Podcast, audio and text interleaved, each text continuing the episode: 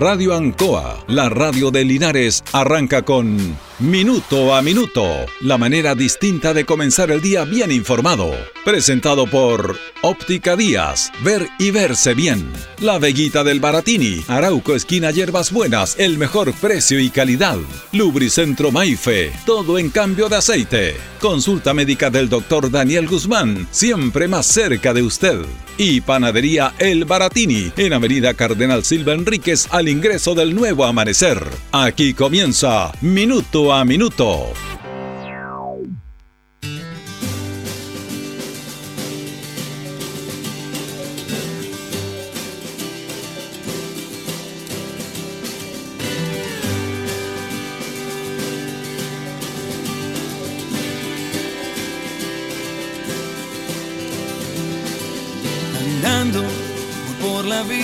Estamos, estamos en un año de elecciones a todo nivel, elecciones locales, regionales, constituyentes, parlamentarias, de consejeros regionales y diputados y presidente de la República. Todas esas elecciones se van a efectuar durante este año 2021, con algún retraso, como pasa con el tema de las elecciones constituyentes, gobernadores, alcaldes y concejales, que deberían efectuarse el próximo 15 y 16 de mayo. Y en este aspecto, ¿por qué son importantes las elecciones más allá del cambio o de la del respaldo que tengan las autoridades de acuerdo a la voluntad ciudadana? Es que en todas estas elecciones hay un debate y, eso es lo que está faltando en la sociedad. Se tienen que abrir debates en relación a propuestas, a proyectos, a programas de los candidatos, eh, que obviamente deberían plasmarse en una política propiamente tal. En el último tiempo el debate ha estado muy muy relegado a un lugar muy secundario porque ha primado la política actual, la política de la descalificación, la política, la política de sacar provecho de situaciones puntuales, la, política de, de estar denostando y no proponiendo. Eh, eso se da, usted lo ve todos los días en la televisión, en los diferentes debates, en los medios de comunicación. Por eso es importante abrir el abanico para un debate, un debate importante de ideas en la sociedad. Mire, el otro día hablábamos de lo que dijo del problema de la comunicación, porque este es otro tema, el problema de la comunicación de los candidatos. Hablábamos del caso de Ignacio Briones, que él en relación a este, eh, este tema que se está abriendo en el Parlamento, de rebajar el IVA a algunos productos básicos en base a la situación que se vive económica. Se tendría que rebajar el IVA para que esos precios no subieran, porque un día esto vamos a hablar de la impresionante cantidad del alza de los precios. Como, mire, el mercado regula solo los precios, lo regula solo. Pero eh, hay gente que se aprovecha de eso. Pero ese es otro tema que lo vamos a conversar después. Eh, y él dijo, y fíjese que dijo que no esto le iba a ayudar a los ricos y ponía el ejemplo del kilo de pan, porque un kilo de pan que costaba 1.500 pesos le iba, le iba a tener una rebaja de 300 pesos, sin embargo a los ricos que compraban el pan a 10.000 pesos le iba a rebajar 2.000 pesos. Ahí nos quedamos todos blogs que ellos compran pan a 10.000 pesos kilo, viviendo una realidad muy distinta. Ese es un muy mal ejemplo por el momento, por las circunstancias, por el contexto que vive la sociedad. Pero él en el fondo tenía una muy buena propuesta.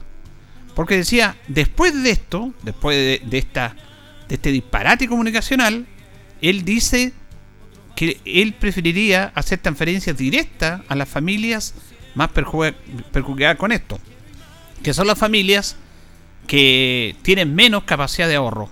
Los que prácticamente todo su sueldo lo van a un consumo. Eso se van a la ficha de protección social y hacen transferencias directas por 2, 3, 4 meses, eh, dependiendo cuánto dure esta pandemia. Y es una buena propuesta, una propuesta alternativa y abre un debate, pero no decir lo que dijo. Ahora, el ministro Briones también ha hecho otro, este va a ser Mateo nuestro editorial.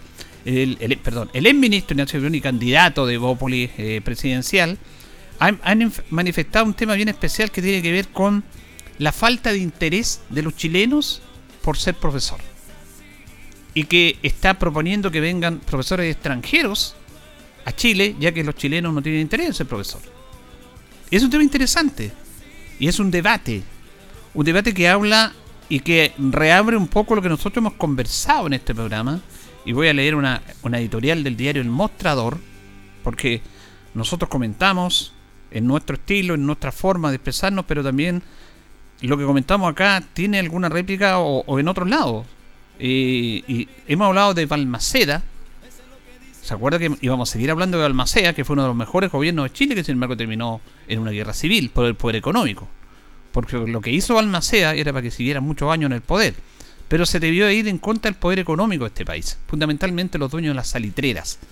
Porque toda la obra pública que hizo Balmaceda y fundamentalmente en educación, bueno, tenía que tener un financiamiento y estaba con el tema de los gravámenes, los impuestos al salitre. Bueno, y los ricos no les gustó que le pusieran las manos en el bolsillo, que querían ganar más plata, si iban a ganar igual. Pero en vez de ganar 50, iban a ganar 40, no, pero querían ganar más. Entonces, se fue en contra de Jan Nor, que era el dueño del salitre, y Jan Nor con el dinero corrompió a parlamentarios chilenos, a la élite chilena, e impidieron que Balmaceda siguieran con este trabajo fantástico de obras públicas y lo derrocaron. Hubo una guerra civil. Una guerra civil producto del interés de un rico británico que se dio el lujo de derrotar a un presidente de la República por el dinero. Es una historia que se repite en la historia en el tiempo. Bueno, Balmaceda, Balmaceda fue clave en la educación y él, en su gobierno, trajo muchos profesores y gente del extranjero para que aportaran a nuestro país. En el año 1887 se dio inicio a la construcción del viaducto de Valleco, sobre las bases de cálculos técnicamente concedidos por el ingeniero chileno Victor, Victorino Lastarria. El país daba así un salto monumental para cobijar el que por varios años sería el puente ferroviario más alto del mundo. Estoy hablando del año 1887. Pero si bien esto representaba un hito en el ámbito técnico, a juicio del presidente de la época, José Manuel Balmaceda, faltaba un dar un salto cualitativo en los planos educacional y científico del país. Fue así como impulsó uno de sus grandes obras, la fundación del Instituto Pedagógico, concretada el 29 de abril de 1889, que lo, lo dijimos acá en nuestras efemérides. La puesta en marcha de esta institución hacía necesario convencer académicos de prestigio para que vinieran desde el extranjero a tomar la rienda de parte de la estructura educacional del país. Fue Domingo Gana, embajador en Alemania, quien hizo las gestiones para que, entre otros, aceptaran esa tarea de venir, a aportar y a trabajar a Chile, Federico Johot, botánico, Federico Hansen, filólogo, Hans Steffen, geógrafo, Alfredo Buttel, físico, Augusto Tafelmeijer, matemático, Rodolfo Lenz, lingüista, Jorge Schneider, filósofo, Guillermo Mann, psicólogo.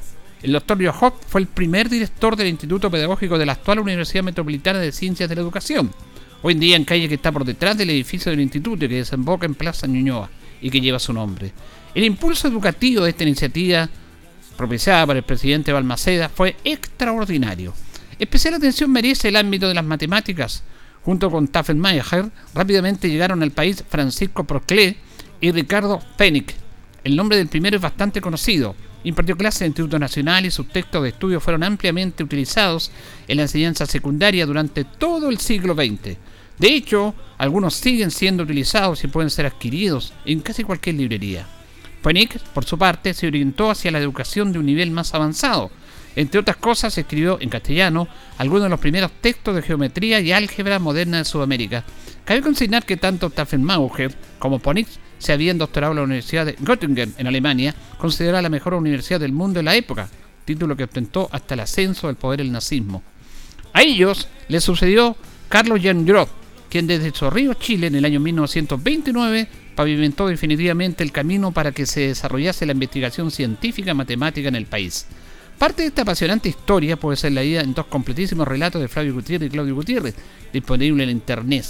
Por la sala del pedagógico de aquellos años pasaron insignes estudiantes, quienes posteriormente asumieron cargos en distintas instituciones. Por ejemplo, entre las últimas generaciones de estudiantes de Ponix se cuentan nada menos que el entonces profesor del Liceo Nicanor Parra y Aldún Huacol Lantón, profesor del Liceo Las Tarrias, que en años más tarde llegaría a ser la primera decana de una facultad de la ingeniería en la Universidad Técnica del Estado. Cuando escuché estas declaraciones, dice la columna del señor Briones, diciendo su audaz propuesta de abrir concursos internacionales para atraer profesores extranjeros, a Chile, ya que los chilenos no tenían interés, no se pudo más que compararla con aquella idea que Balmaceda plasmó hace más de un siglo. De un lado, una política de Estado robusta, con un efecto multiplicativo, innegable como la del expresidente. Del otro, una política estrecha que reduce el proceso educativo a la enseñanza y en el aula y apunta al profesorado como responsable de la crisis educacional del país. El señor Briones, argumenta carencia de profesores que se deslumbran para el futuro debido a la falta de interés en la carrera pedagógica. Sin embargo, tal como señalan varios informes contundentes de especialistas como emanado en la CIE de la Universidad de Chile el año 2014, el problema son claramente las condiciones laborales, no los profesores, las condiciones laborales. Esto explica que el 40% de los profesores abandonan la profesión.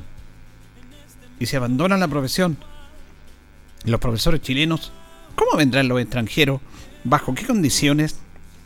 serán las mismas que les entregó Balmaceda en el año 1889? Difícil.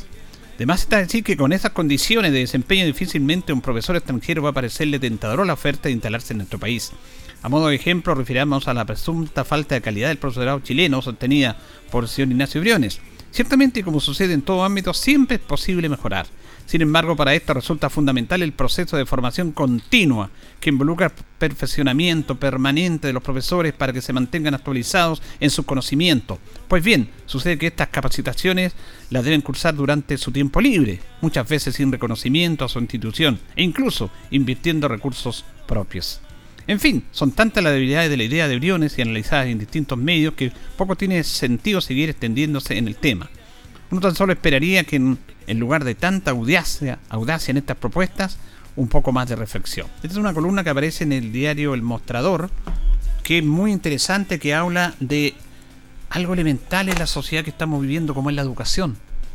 Porque todas estas situaciones de una mala política pública, un mal comportamiento, una falta de respeto entre nosotros mismos, entre nosotros ciudadanos, descalificaciones permanentes, falta de reflexión, falta de tolerancia para tolerar al otro que piensa distinto a mí, tiene que ver fundamentalmente con una visión y con una educación. Que antes también la había, la falta de tolerancia siempre ha habido en la historia, pero de, de la mejor manera que se pueda regular esto es a través de una educación, de una conversación. Y lo que hizo Balmacea fue notable, lo hemos dicho aquí en nuestro programa porque es bueno reivindicar al expresidente José Manuel Balmaceda. Él hizo una política pública de traer grandes profesores y científicos a Chile para empezar a desarrollar el mundo de la educación. Hablábamos eh, acá de la infraestructura que hizo Balmaceda, hablábamos del puente Malleco, el viaducto Malleco, que es un monumento mundial en esos años, diseñado por un ingeniero chileno, Victorino Lastarria, pero él no solamente se quedó en escuelas físicas para que llegaran alumnos, trajo a personas para que diseñaran una educación y una política pública desde la secundaria, primaria, secundaria y la educación superior, llegando hasta las ciencias. Esa es una visión de Estado que tenía Balmaceda. Ahora, Briones a lo mejor le dio la historia, está bien que lo haga, y dijo, mire, voy a hacer una propuesta que no está mala. Y en situación no era mala, ya que no hay profesorado, hay problemas, vamos a incentivar a que vengan profesores extranjeros. Pero el problema no son que los profesores chilenos no, no quieren trabajar. El problema son las condiciones laborales en las cuales se expresan los profesores. El otro día hablábamos con el distinguido y, y profesor, columnista y todo nuestro respeto para el profesor, para el profesor Balboa, Raúl Balboa Ibáñez, que nos hablaba porque él era normalista cómo se educaban los profesores normalistas. Incluso él nos decía un detalle que no tiene nada que ver con la pedagogía, con lo que tenían que hacer, con los textos programáticos, sino que los profesores tenían que andar impecables. Allá les enseñaban a peinarse bien, a estar afeitados, a andar bien vestidos. No con la mejor ropa y la más cara, bien vestidos, decente. Desde ahí empieza a, a tener ese efecto de la educación, desde la presencia.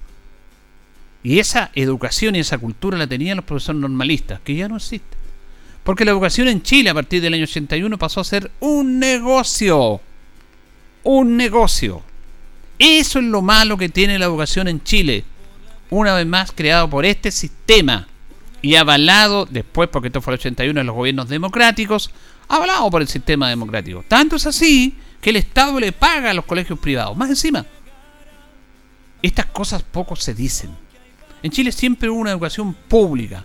La mayoría de todas estas personas, de estos presidentes, estos personajes actuales, se educaron en una, en una educación pública de calidad y gratuita. Pero también habían colegios particulares. Quien quería pagar, lo hacía. Convivían. A partir del año 81 empezaron a crearse las universidades privadas. No le piden a usted un puntaje académico para llegar ahí, sino que pague una matrícula. O sea, le interesa más el dinero que el aportar pedagógicamente al alumno. Engañan incluso a muchos alumnos. Proliferaron un montón de universidades privadas, el negocio de las universidades. Muchas quebraron, muchas quebraron. Muchos de estos personajes que nos dan a nosotros ahora cátedra de cómo debemos comportarnos son parte, dueño de esas universidades. Además, esas universidades no, eran, no, no ampliaron un abanico de política pública. Van directamente a un tema ideológico, a defender sus intereses económicos a través de una ideología del libre mercado que la enseñan en sus alumnos y la van replicando en el comportamiento de la sociedad y van cada vez más achicando el mundo de la educación. Aquí hay un tema muy interesante que tiene que ver con el Instituto Nacional. El Instituto Nacional fue el colegio más importante de la educación pública en Chile. Los mejores puntajes estaban en el Instituto Nacional. La mejor educación estaba en el Instituto Nacional. Era una educación pública y gratuita y de calidad, como era la educación pública en Chile. ¿Y qué es lo que pasó? Bueno, se le empieza a corromper todo lo que corresponde, quitando los recursos, sacándole de su capacidad, no invirtiendo en una escuela pública. Porque no les conviene. El sistema, los que defienden este gobierno, este sistema, estaban haciendo eso. Yo lo he contado acá, que son pocas las cosas que se ven.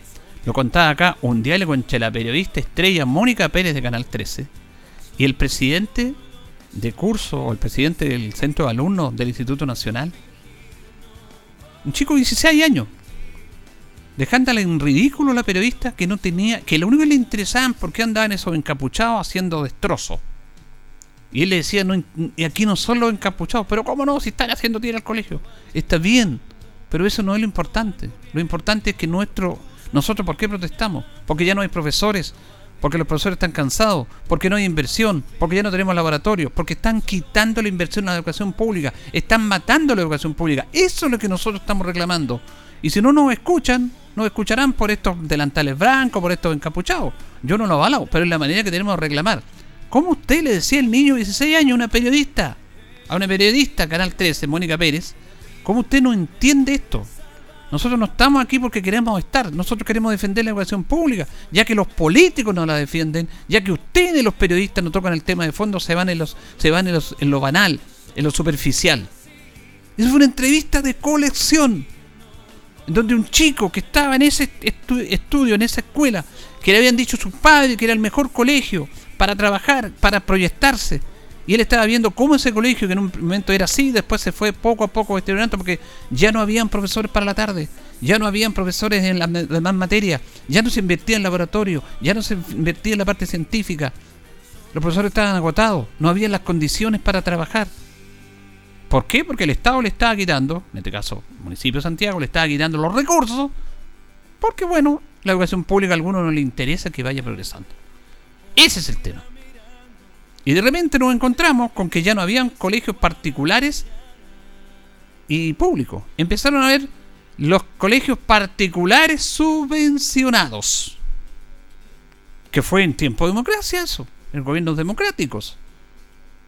O sea, a un colegio en Linares, a ver un ejemplo, hay un solo colegio particular, que es el Colegio Alborada.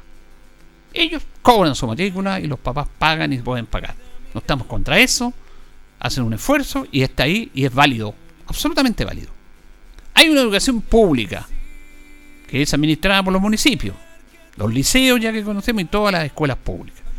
Y se metió en cuña la educación particular subvencionada todos los colegios que eran particulares, Instituto Linares, los Liceos del Rosario, Providencia, Colegio Concepción, el Estado les da una subvención para subvencionar esa educación. En desmedro de la educación pública. Eso se hizo en un gobierno democrático. ¿ah? Porque el tema de la educación privada y todo pasó el 81, pero esto se hizo en gobiernos democráticos. Le están entregando dinero a gente. Entonces, no, lo que pasa es que tenemos que subvencionar el esfuerzo de un padre que está en un colegio particular y nosotros lo vamos a ayudar. ¿Y por qué no ese niño no va a un colegio público? Tiene que estar en un colegio público. Si un colegio público tiene condiciones, herramientas y profesores para dar una buena educación. Pero también, también hicieron creer, y con bastante eficacia, los que defienden este modelo, porque tienen la propaganda, porque tienen los recursos, porque tienen los opinólogos que los defienden en los diferentes medios, diciendo que la educación pública es mala, es la más mala que hay. Y, fíjese que haciendo todo un tema paralelo, un tema más de escudriñar, más de ir más al fondo, no es tanta la diferencia, no es tan así. Y cuando se muestran los puntajes, los colegios públicos, y caen mucho, son los más malos, mira este puntaje, hay que mirar todo el contexto, el por qué se da ese puntaje. Entonces, cuando se dice que vengan profesores extranjeros a Chile para mejorar la educación, ya que los profesores chilenos 40% se van, bueno, no son los profesores, son las condiciones laborales de los, de los profesores, que son pero muy distintas a las que habían antes en este país. A lo que trajeron estos notables hombres que trajo Balmaceda, con un trabajo de gobierno, porque él le encomendó a su ministro de Relaciones Exteriores hacer esa gestión en Alemania y el ministro fue en Alemania y hizo, lo hizo política y trajo a sus científicos y profesores a Chile para formar una brillante generación de formadores en Chile, que se ha dado en el resumen, el pequeño resumen que hemos dado, y que se establece una política pública destacada, destacable y realmente notable. Yo quiero recurrir un poco a nuestros auditores a que también valoremos a estos políticos y que los políticos actuales traten de aprender un poquitito de esta visión. Entonces, el otro día me decía una persona que me encontré por ahí, me conversa con tanta gente, le agradece que hasta uno se sorprende la tanta gente que nos escucha, lo que menos piensa. Me decía, don Julio, usted, pucha, está tan interesante lo Almacea, incluso la escuela 2 y la escuela 1 la hizo él, como lo dijo el señor Balboa. Pero ¿por qué lo rocaron, pues? Entonces no fue tan buen gobierno. Y es una pregunta válida, absolutamente válida. ¿Por qué si él hizo una política pública, pública de conectividad en el país, de aulas públicas, de educación, fue derrocado y una guerra civil? Entonces no tiene que haber sido un buen gobierno el gobierno de Almaceda. Y el auditor, yo le encontraba toda la razón bajo su lógica. Pero si ampliamos el, abanico, si abrimos el diafragma, siempre todo tiene un motivo y una explicación.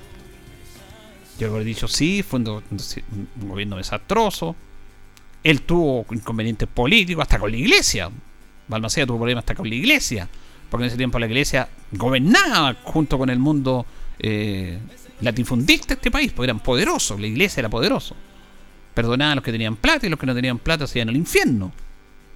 Hasta que después hubo una separación del Estado con la Iglesia. Como debía ser. Pero Balmaceda hizo un trabajo notable. Y el problema de él fue meterse con los que tenían más plata. Fue, fue el hecho de tener ir a un objetivo común, que era la riqueza del país, que también, que está bien, la administraban ellos, pero no podían llevarse todo. Y tenían que colaborar más con los impuestos. Y le empezó a decir, bueno, colaboremos, el país necesita también de su ingreso. Usted tiene 50, gane 40. No, imposible. ¿Cómo va a ganar 40? El señor Jane Norr, el hombre que derrotó a un presidente de la República, porque él, su poder y su dinero lo derrotó. ¿Cómo? Bueno, financiando la oposición de Balmaceda, financiando y comprando medios de comunicación, porque los medios de comunicación crean opinión, hasta desestabilizarlo hasta que terminó una guerra civil, en la cual hubo más de 5.000 muertos. Se enfrentaron el ejército chileno con la armada chilena. Se enfrentaron, ¿ah? Eso lo logró el poderoso señor del Salitre. Es increíble. ¿Qué prevaleció? El poder del dinero. Pero ¿qué es lo que quedó? El legado de Almaceda. Y eso no puede ser enterrado. No puede ser recordado el gobierno de Almaceda solamente por la guerra civil, que es para otra historia. Tiene que ver con el tremendo trabajo de política pública educacional que él hizo en este país. Y por eso tiene que ser recordado. Y además, que él dio su vida por, por su idea, se mató. El 18 de septiembre se mató. Estuvo muy triste porque su país se dividió. Y claro, el dinero fue poderoso ahí, como lo sigue siendo ahora. La historia es cíclica, la historia se repite, pero al menos atesoremos, pensemos, meditemos por qué suceden las cosas.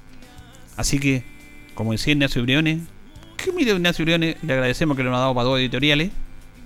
Él hace una reflexión, seguramente pensó en Balmaceda, no era mala la iniciativa de traer profesores extranjeros, pero el propio gobierno, su gobierno, que él integró hace poco, le estaba quitando las becas a los científicos chilenos para irse al extranjero. Hay becas para irse a capacitar, se las quitó Sebastián Piñera. Se quitó, no era interesante. Ahora con las vacunas, es bueno que tengamos científicos, ¿no es cierto? No sé, hay un contrasentido y un oportunismo en proponer algo que no está en su ADN, sino que está en una situación de aprovechamiento para sacar votos. Lo de Balmacea era auténtico, era claro, era una política establecida que quedó plasmada y que fue parte importante del desarrollo de este país. Señoras y señores, estos comienzos con valor agregado de minuto a minuto en la radio en son presentados por Óptica Díaz, que es ver y verse bien. Óptica Díaz es ver y verse bien. Usted ya nos conoce, somos calidad, distinción, elegancia y responsabilidad. Atendido por un profesional con más de 20 años de experiencia en el rubro, convenios con empresas e instituciones marcamos la diferencia. Óptica Díaz es ver y verse bien. Muy buenos días, 8 de la mañana con 30 minutos. Hacemos minuto a minuto en la radio Ancoa en este día lunes 3 de mayo. Junto a don Carlos Agurto en la coordinación. Tenemos 12 grados de temperatura. Máxima vamos a tener 16. Eh, lluvia, alguna lluvia suave. Nublado. Tuvimos harta agüita el fin de semana. Vamos a hablar luego de eso. Parece que no hubo mayores inconvenientes en, en temas que estábamos acostumbrados a inundación y todo, pero es necesaria el agüita. Eh, vamos a ir a la pausa con nuestros patrocinadores, don Carlos, y ya seguimos. Estamos en Minuto a Minuto en Radio Ancoa. Radio Ancoa. La mejor manera de comenzar el día informado. La consulta médica del doctor Daniel Guzmán siempre más cerca de usted. Se atiende por FONASA, ISAPRE, DIPRECA, CAPREDENA y particular. Se hacen lavados de oídos. El doctor Daniel Guzmán lo espera en Kutmoller 333 frente a la plaza. Lubricentro Maife, todo en cambio de aceite. Le dejamos su vehículo como nuevo. Personal calificado, una atención cercana, convenios con empresas e instituciones. Maife, el lubricentro de Linares, ubicado en Esperanza 633, entre Lautaro y Yumbel. La panadería del Baratini, el mejor pan, tortas, pasteles, brazos de reina de nuestra propia elaboración. Abarrotes, cecinas, frutas y verduras. El mejor precio y la mejor calidad. Lo esperamos en Avenida Cardenal Silva Enríquez, al ingreso del nuevo amanecer. Estamos a su servicio. Óptica Díaz es ver y verse bien. Usted ya nos conoce, somos calidad, distinción, elegancia y responsabilidad. Atendido por un profesional con más de 20 años de experiencia en el rubro, convenios con empresas e instituciones. Marcamos la diferencia. Óptica Díaz es ver y verse bien. 8 con 32, estamos en el quinto mes del año, mayo, el quinto mes del año. En el antiguo calendario es el tercer mes romano. Su nombre se debe a María de la diosa romana. En la primavera y los cultivos de en esos tiempos adoraban a esta diosa. Las celebraciones en honor a la diosa de las flores, como así se le denominaba, alcanzaban su punto álgico el día 1 de mayo. En el hemisferio norte, mayo es el último mes de la primavera. Están en el otro lado, ellos ya van a, van a inclusive al verano. Hoy día saludamos a Santa Cruz de Mayo, que está en Neuromástico, es el día 123 del año. Un día como hoy, en el año 1814, el Tratado del Ircay, la lucha entre patriotas y realistas hizo necesario la firma del tratado en el que chilenos reconocen como soberano al rey Fernando VII y los españoles también al gobierno asistente en nuestro país a través de una junta de gobierno. en todo ese proceso especial de Chile entre 1810 y 1818, donde se logró la independencia. En el año 1843, a los 55 años, muere Monseñor Manuel Vicuña Larraín. Él fue el primer arzobispo de Santiago. En el año 1881 el general Manuel Baquedano renuncia a su puesto de general en jefe del ejército del norte del país. En el año 1927 el presidente Emiliano Figueroa renuncia a su cargo. En el año 1927 se inaugura la primera línea de aviación comercial en Chile. El francés Louis Terron eh, fue el empresario en llevar a cabo este proyecto. El primer vuelo se hizo entre Santiago y Valparaíso. En el año 1952 el gobierno de Chile acusa a Estados Unidos de competencia desleal y de revender el cobre a precios abusivos y procede a la incautación de las minas. Una pelea grande que terminó en el 71 con la nacionalización del cobre. Vamos a ir a la pausa, don Carlos, y ya retornamos. Y así.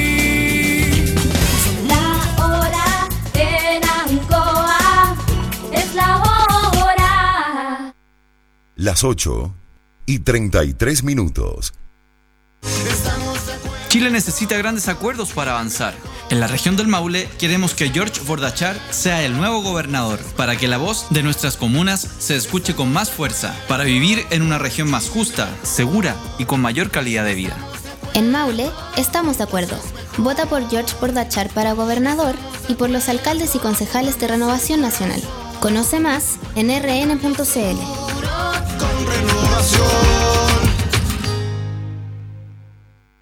¿Qué nos mueve a estar cerca de ti? Nos mueven tus buenas noticias. Que logres lo que parecía difícil. La diversidad. Nos mueve tu esperanza. Nos mueve tu futuro. También tu diversión. El respeto. Y el amor. Nos mueve todo lo que siempre has deseado. Mundo Pacífico hoy es mundo. Y para celebrarlo, lanzamos Mundo Móvil. Conoce nuestros planes Mundo. Y pórtate a Mundo Móvil. Mundo Móvil. Al alcance de todos.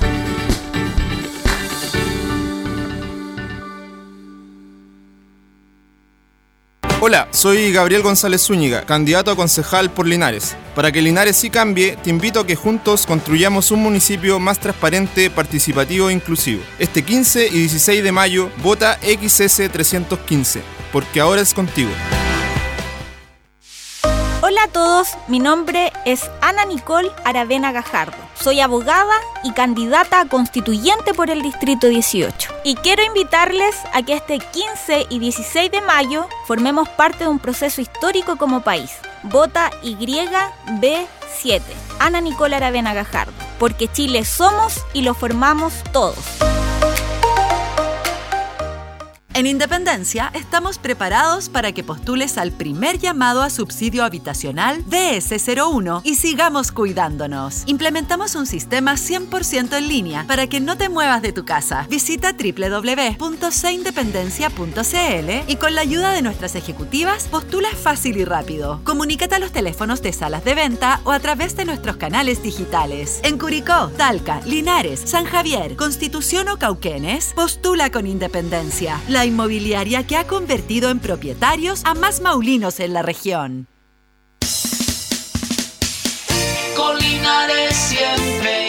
Hola, soy Juan Carlos Retamal, candidato a concejal. Por más de 60 años he recorrido los campos y las calles de mi ciudad. He compartido el sueño de muchos de ustedes. Hoy día se los pido de todo corazón. Quiero que me acompañen nuevamente a luchar por nuestro sueño. Por Linares, vota 307. siempre y por su gente. En CGE sabemos que la crisis sanitaria por COVID-19 ha afectado económicamente a muchas familias y empresas. Por eso, si tienes dificultades con el pago de tu cuenta, contamos con distintas alternativas y facilidades para que puedas ponerte al día. Regístrate hoy para acceder a los beneficios de la Ley de Servicios Básicos. ¿Cómo puedes hacerlo? Muy fácil. En nuestro sitio web www.cge.cl o escribiéndonos al correo atención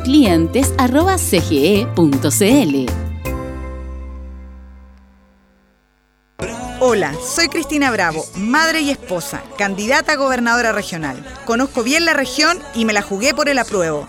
Sé que juntos podemos cambiar la historia. Queremos una región donde las 30 comunas se desarrollen equitativamente y nuestras mujeres, niños, jóvenes y adultos mayores vivan con dignidad. Maule debe ser un Maule para todos. Por eso este 15 y 16 de mayo te invito a votar YN203. En el voto naranjo, la única mujer, Cristina Bravo, gobernadora regional. Atención agricultor, ¿sabía que la Drosophila Suzuki o mosca de las alas manchadas es una nueva plaga que ya se encuentra en la región del Maule? Para prevenirla es importante realizar un monitoreo constante, limpieza del huerto, eliminación de malezas y manejo integrado de plagas. Infórmese con su asesor técnico de INDAP y comience por instalar su trampa. Por una región del Maule sin Drosophila Suzuki, limpiemos nuestros huertos. Fue un mensaje de la Red de Alerta Temprana de Plagas del Ministerio de Agricultura, Gobierno de Chile.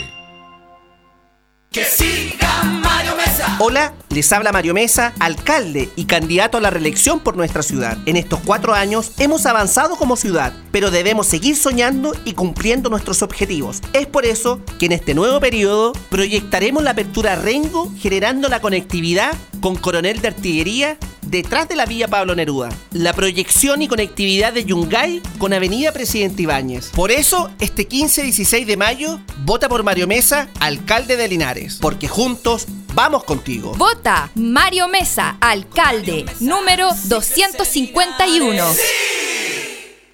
Soy Augusto Leiva Garcimuño, ingeniero comercial, emprendedor y un ciudadano comprometido con mis barrios, que me atrevo a dar un paso adelante, esta vez desde la política. Emprendamos juntos por un solo Linares. Vota Augusto Leiva, concejal. 344. Señor contribuyente, la Municipalidad de Linares le informa que este 30 de abril vence el plazo para cancelar la primera cuota del servicio de aseo domiciliario 2021. Además, le recordamos que la segunda cuota del mismo servicio de recolección de aseo domiciliario vence el próximo 30 de junio. Para mantenerse al día en el pago de sus servicios, le invitamos a acercarse a las oficinas de rentas municipales ubicadas en el primer piso del edificio Bernardo O'Higgins, oficina 5B, en horario continuado de 8.30 a 13 horas. No olvide presentar su certificado de avalúo vigente. Si tiene dudas o consultas, llámenos al 25 64 6 65 o al 25 64 6 74. Se lo recuerda su municipalidad. Linares Corporación Municipal. Tú nos impulsas.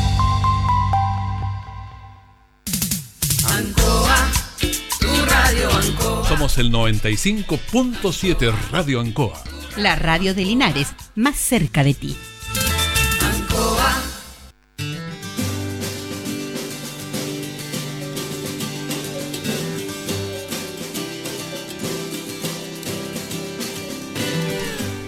Bien, vamos a nuestro segundo bloque en minuto a minuto en la radio Ancoa. Nos separan 20 minutos de las 9 de la mañana. Vamos a establecer un contacto con el Ceremi de Obras Públicas, Francisco Durán Ramírez, que lo tenemos en línea. ¿Cómo está, don Francisco? Estábamos recordando Sí. con Julio Aguayo lo que eran los inviernos antiguos, ¿cierto, Julio? Y éramos casi vecinos en nuestra niñez. Oiga, ¿qué me dice usted? Yo no sé. Yo vivía en Valentín, le tenía 130, que fue nuestra. Y nos acordamos cómo eran esos inviernos. Y usted vivía cerquita también. Bueno, primero que todo, saludar a todas las personas que te escuchan. Yo lo que le contaba a Julio Aguayo es que en- yo viví en Valentín Letelier en dos partes en su momento. En Valentín Letelier 69, casi cerca de, Alameda. de donde vivías tú al inicio de la Alameda y los primeros años vivimos eh, como familia en Valentín Letelier 1024, me acuerdo los números, ¿viste? Sí. Al lado de donde estaba la, la- la famosa carnicería de Castillo, el Gallo de Oro, donde Sí. estaba Lastra, ahí vivíamos nosotros. ¿Qué me dice? Y en esos años nos acordamos que llovía prácticamente todo un invierno. Las vacaciones de invierno las pasábamos en casa porque prácticamente llovía los, los 15 días. Llovía todos los días de corrido, como ha llovido hasta hoy día. eh, la Alameda se inundaba completamente, ¿te acuerdas, Julio? Y bueno, hoy día estamos enfrentando un, un frente de mal tiempo que partió el día viernes y eventualmente se proyecta hasta mañana con una cantidad de 90 milímetros de agua caída. Yo creo que vamos a llegar fácilmente al número. Yo le contaba eh, a, a usted, Julito, que hasta mm, ayer la última medición de agua caída eran casi 60 milímetros de agua caída, así que por lo tanto eh, lo más probable es que se cumpla el número de los 90. Lo bueno, Julio, es que no, lo que se, o sea, lo malo es que se esperaba que estos 90 milímetros cayeran solamente entre sábado y domingo. Lo que no ocurrió así, y cuando esos 90 milímetros caen de esa manera, es cuando se producen los colapsos en, en todo lo que sea de infraestructura, lo que sea las mismas viviendas de nosotros mismos, porque, por ejemplo, en relación al último frente de mal tiempo, ese frente de verano que tuvimos, Julio, teníamos, por ejemplo, que tuvimos un agua caída de 50 milímetros que cayeron en un par de horas y eso generó inundación en todas partes. Eso no hay nada que, no hay infraestructura que soporte eso. ¿eh?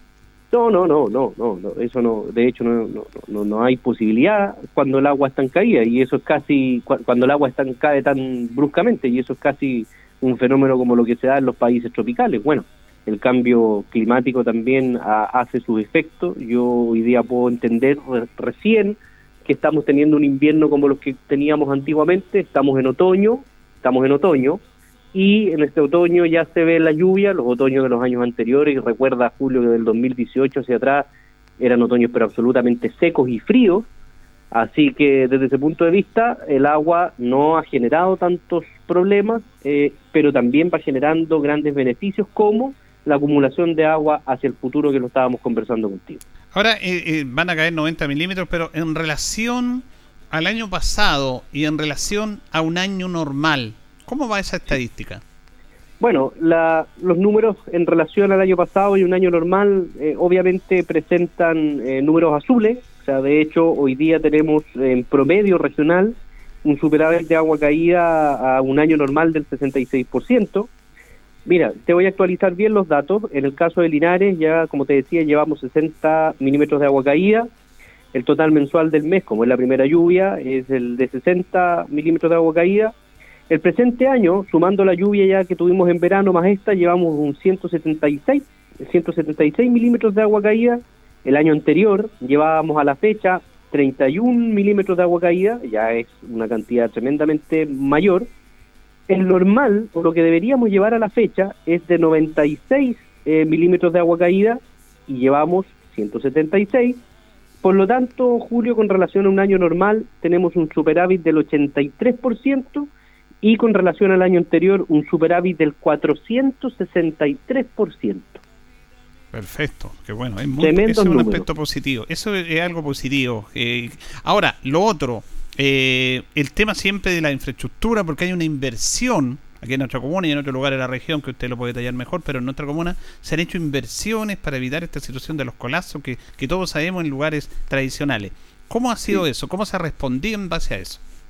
Bueno, principalmente, y acá yo te puedo hablar por, por lo menos de los tres últimos años, que son los que me correspondieron a mí eh, liderar la labor del Ministerio de Obras Públicas, nosotros hemos invertido recursos en dos áreas, en proyectos que tienen que ver con la limpieza de los ríos, con la limpieza de los cauces, el encauzamiento, que eh, es un, son proyectos pe- pequeños, pero que tienen un tremendo impacto desde el punto de vista de que vuelve el ordenamiento, se permite cargar las napas, las napas subterráneas y da un mejor aprovechamiento del agua. Pero en las ciudades nosotros tenemos que ver con algunos grandes proyectos que tienen que ver con los colectores primarios de aguas lluvias. En Linares es una de las es una de las ciudades modelo respecto de otras ciudades de la región del Maule, inclusive del país, porque nosotros estamos construyendo en la etapa quinta del colector de agua lluvia sistema Cuellar. Este colector eh, tiene un valor de construcción de su infraestructura de más de 3 mil millones de pesos. Eh, hoy día lleva un 75% de avance, Julio, no está terminado. Y ya podemos decir de que está cumpliendo su función, porque si uno visita, yo lo hice el sábado en la tarde, el sector poniente de Linares, el sector norponiente de Linares, es un sector que eh, siempre se había inundado por la gran cantidad de construcciones y de casas que hoy día tenemos ahí, y las aguas lluvias todas se juntaban en, en la calle Coronel de Artillería o en el sector de Nemesio Antunes, y he podido ver de que efectivamente ya se redujo por lo menos en un 80% la existencia de eh, puntos conflictivos. Yo estuve en el sector de eh, Coronel de Artillería con Rucalhue, en donde sí había una acumulación de agua, pero eso era, yo lo pude constatar así, eh, producto de las obras de construcción del nuevo hospital, que es donde se va acumulando basura, donde se van acumulando escombros que no permiten la libre circulación de agua.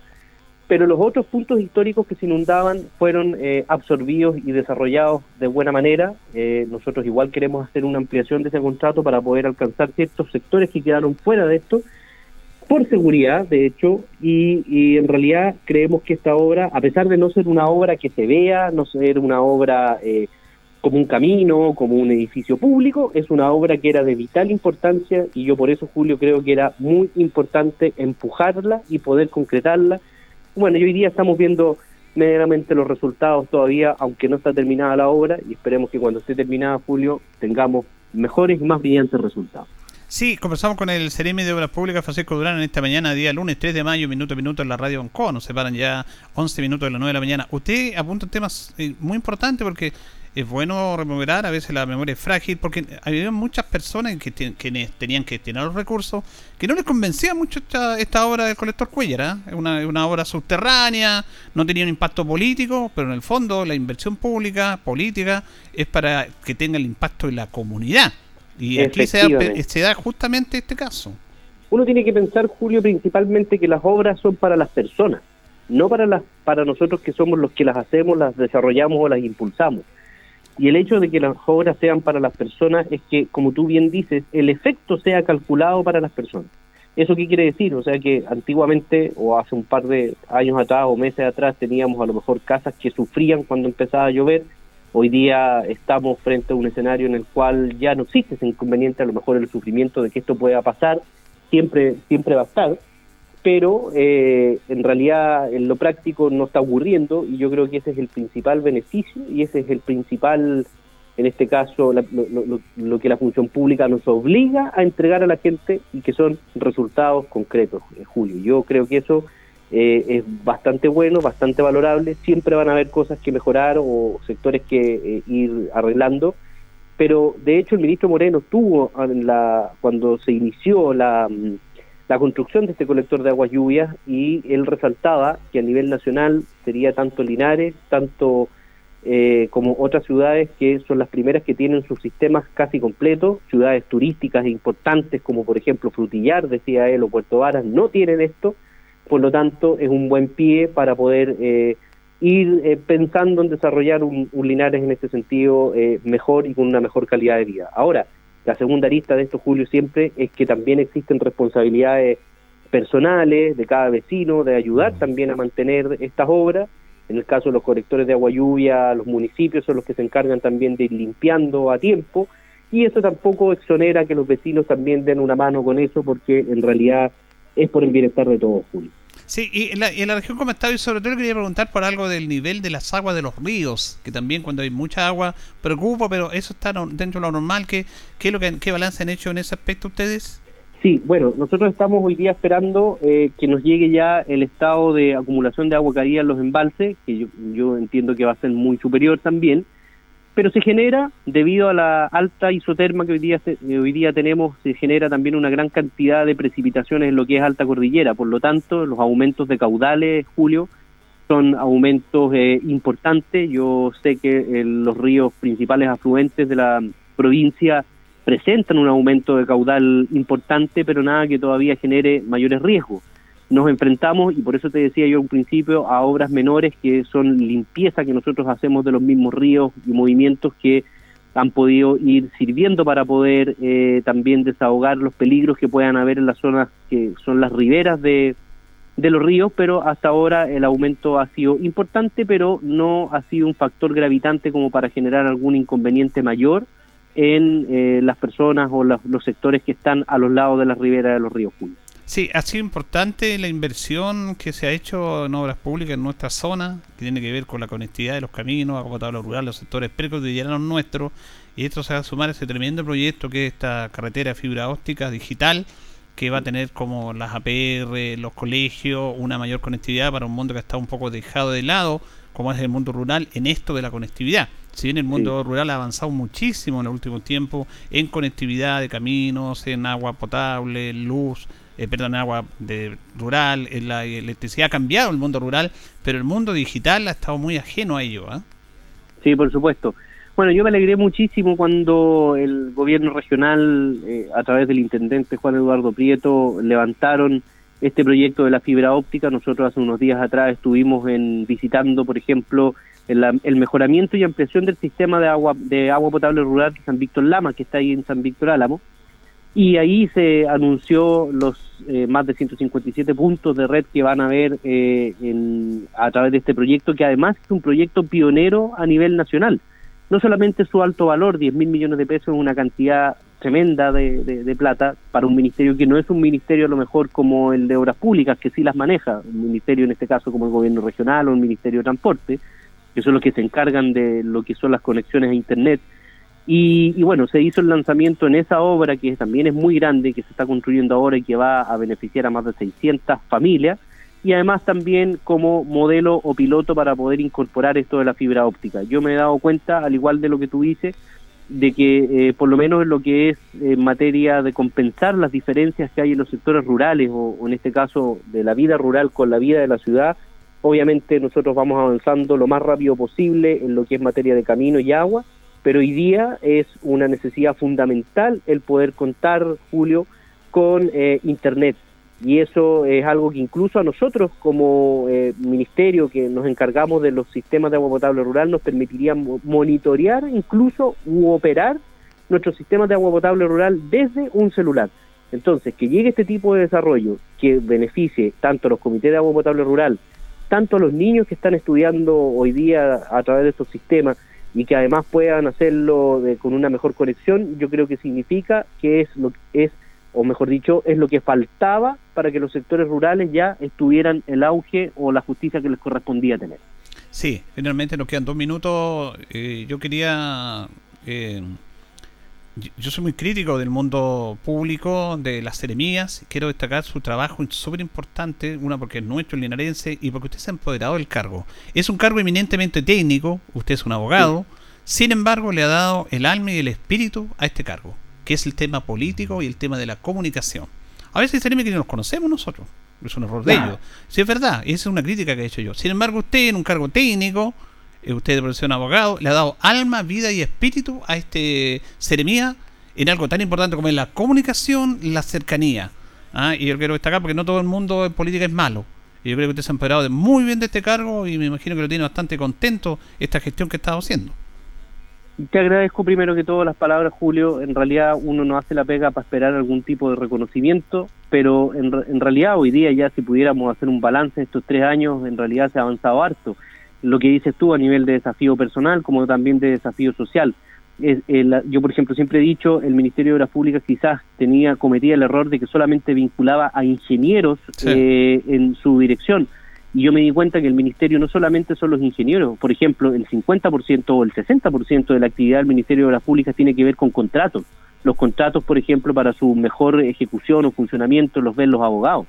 Entonces se pudo hacer una buena comunión entre lo que es el área de contratos, los, ingenieros y sobre todo, Julio, y más que eso, yo creo que el hecho de haber puesto en relevancia el, cariño que uno siente por los sectores rurales, yo hoy día comprendo que la región del Maule tiene un carácter y una vocación agrícola y no le hemos dado en el tiempo la importancia que eso tiene, te permite tener un objetivo claro y te permite avanzar creando, inventando y haciendo todo lo posible para que nuestra gente del campo, nuestra gente de los sectores rurales estén bien. Así que bueno, yo te agradezco tus palabras, me, me, me pone contento escucharlas no todo siempre son críticas, como dices tú, pero en realidad la idea es seguir trabajando con el perfil que estamos y seguir avanzando en esto juntos. Sí, y finalmente yo creo que este, esta cercanía es súper importante en el mundo político y usted que le ha hecho bien también lo que usted decía, estar cercano a la gente y valorar el trabajo de usted, mirar una sonrisa a una persona cuando abren el agua, cuando le reventan un camino, cuando le hacen un puente, una escuela.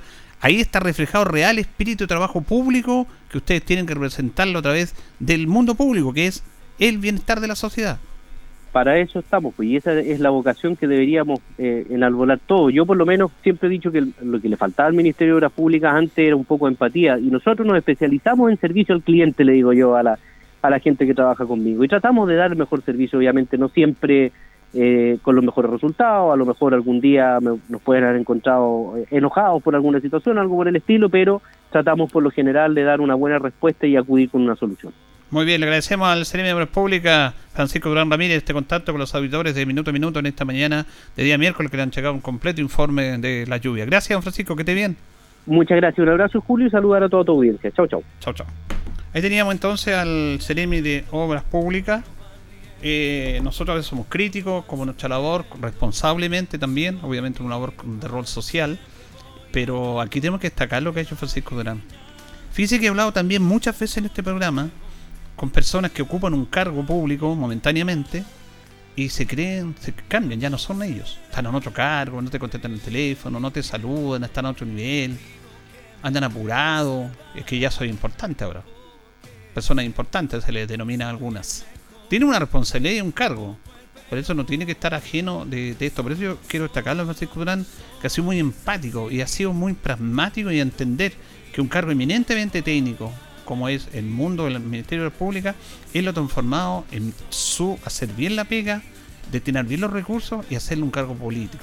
Y la política tiene que ver con políticas públicas, con cercanía, con voluntad, con empatía con la comunidad. Y mientras no entiendan eso algunos, van a estar mal. Aquí hay seremis que no conoce nadie. Hay seremis que los periodistas mandan fotos y, y no mandan nunca una cuña a la radio.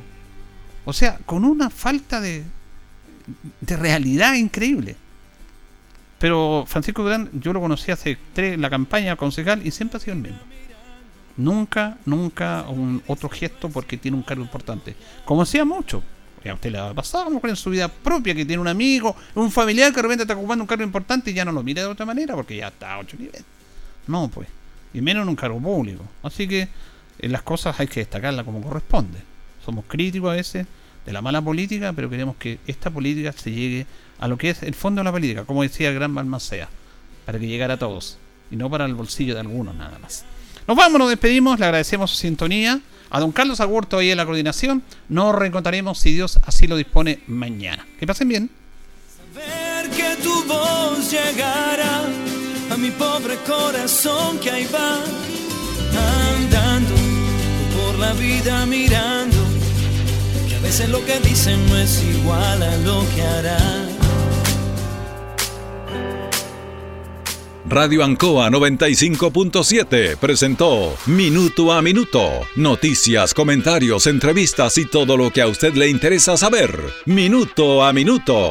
Gracias por su atención.